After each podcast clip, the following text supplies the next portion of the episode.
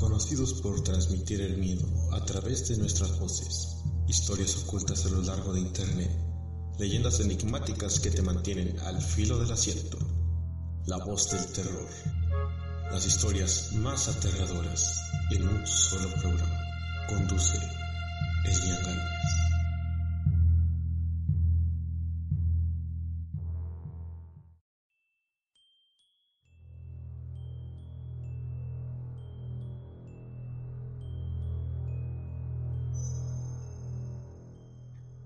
Muy buenas noches, querida audiencia. Sean bienvenidos a una edición más de su programa de suspenso favorito, La Voz del Terror. Les habla su conductor y amigo Elian Galvez, desde la cabina de Veo Radio. Estaré aquí durante esta media hora para llenarlos de terror, suspenso y miedo. Les recordamos que aquí el elemento más importante es usted le damos las gracias en nombre de todo el equipo de producción que colabora para la realización del mismo. Recuerden seguirnos en nuestras redes sociales para estar más en contacto con nosotros. Encuéntrenos en Facebook como Veo Radio y en Twitter como arroba Veo-radio.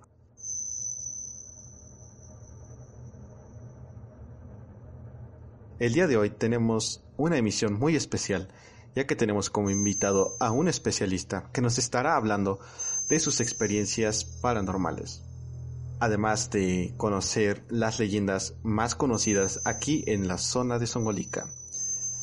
También las historias que existen detrás de las películas de terror más famosas y demás.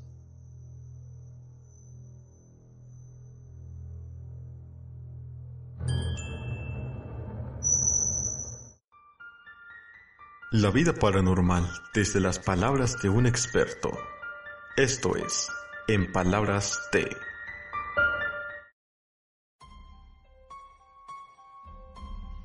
Y bueno amigos, hoy en su sección, en palabras de...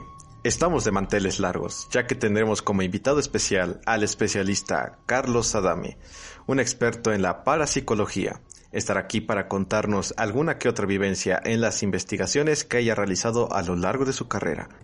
Muy buenas noches, querido especialista.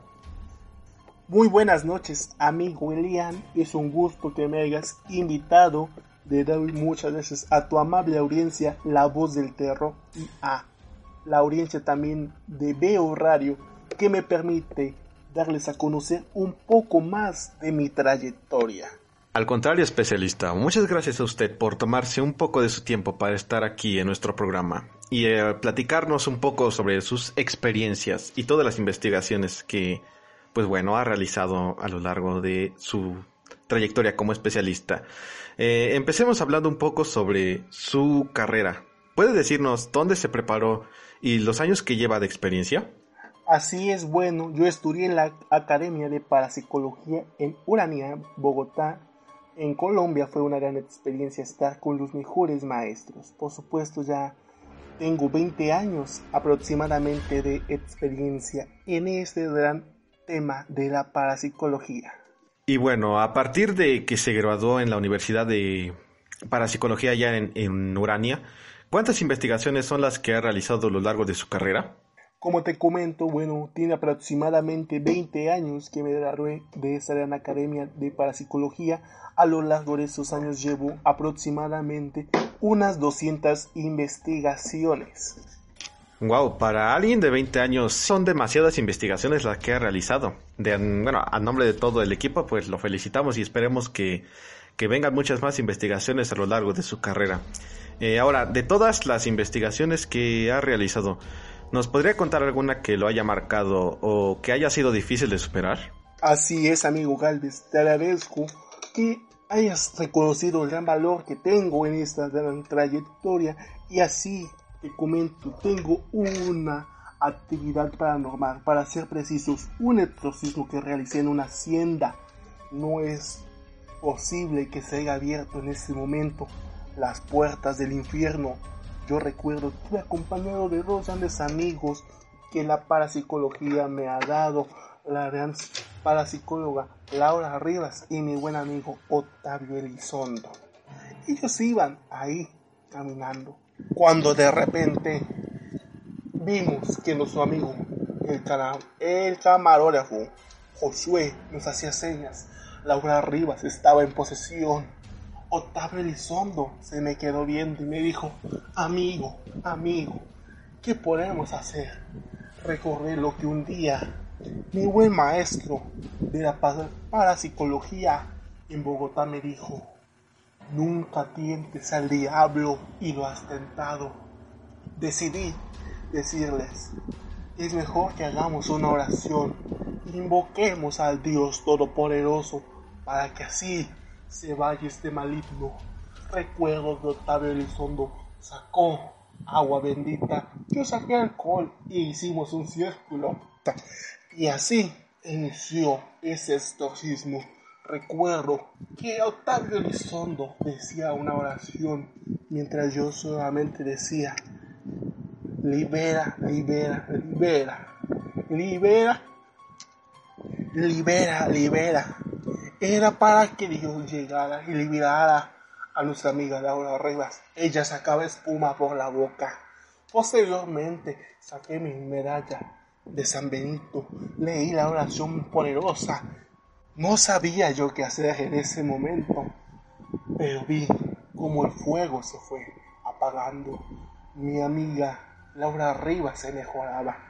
Decidimos en ese momento retirarnos y dejamos a la entrada de la hacienda una veladora para que diera la luz, la luz que se merecían esas personas hasta el día de ese, desde ese día a la fecha no ha habido peor sensación.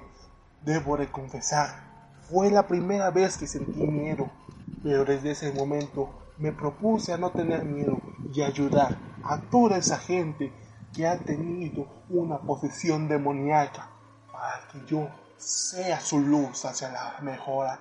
Esa es la mejor experiencia tétrica que he tenido, amigo Elian. Vaya, esa anécdota parece salida como de una película de terror. Y pese a eso, ¿se piensa retirar pronto? No, ahora mi propósito es estar ayudando más a la gente para poder así superar al maligno. Muy bien, especialista. Como siempre, le deseamos mucho éxito. Eh, por último, ¿algo que le pueda decir a nuestra audiencia? Claro que sí, les puedo decir a nuestra audiencia, nunca jueguen con el diablo porque si ustedes juegan con el diablo, juegan con la muerte. Bueno, pues muchas gracias especialista. Esperemos que le vaya bien a partir de hoy. Y pues muchas gracias por haber estado en nuestro programa. Muchas gracias Elian por invitarme y muchas gracias a la voz del terror por estar al pendiente de mí en mis redes sociales.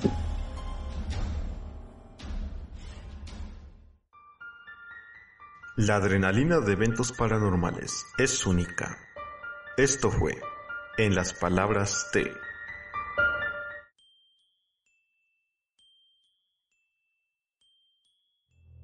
Son las 8 con 8 minutos y esta fue la entrevista hecha a nuestro especialista, un gran amigo y colega nuestro, Carlos Adame. Recuerden seguirlo en sus redes sociales, está como Adame Carlos en Facebook y en Twitter arroba adame-carlos off. En ambas redes comparte todas sus investigaciones. Puede consultarlo para resolver todas sus dudas. Además, fuera de micrófonos nos comentó que pronto iniciará su programa en YouTube, donde realizará en vivos con todos sus seguidores, además de subir todos sus trabajos como investigador. Se lo comentamos para que le den seguimiento y lo apoyen con su trabajo en esta nueva etapa. Un abrazo desde aquí, estimado Carlos. Continuamos.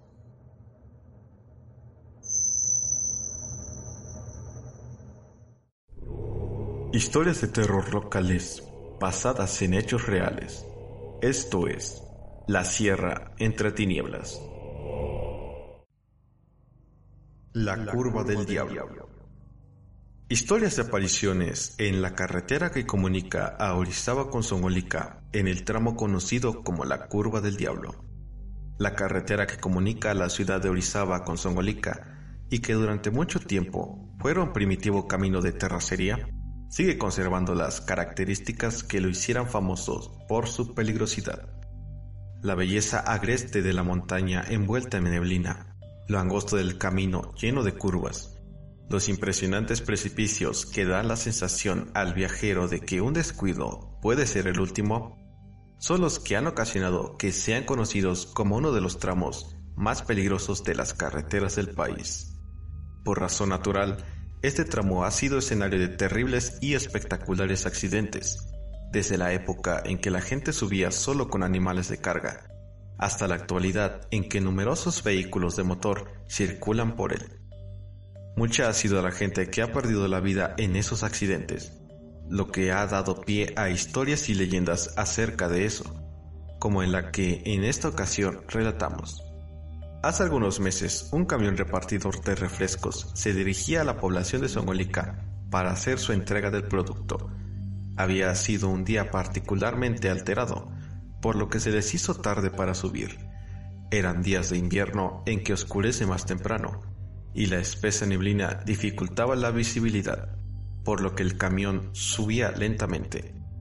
De pronto se dieron cuenta de que un camión de carga venía detrás de ellos, haciéndoles señas para que se detuvieran.